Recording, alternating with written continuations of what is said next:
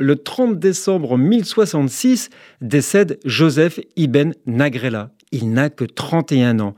Rabbin et homme d'État espagnol, c'est un homme très intelligent. Il succède à son père Samuel ibn Nagrela, des fonctions de vizir auprès du roi berbère de Grenade. Cependant, il se révèle moins habile que son père et se montre fier et hautain. Profitant de cet orgueil, un homme frustré de n'avoir obtenu un poste à la cour, Abu Ishaq, poète arabe fanatique, va en profiter pour se venger.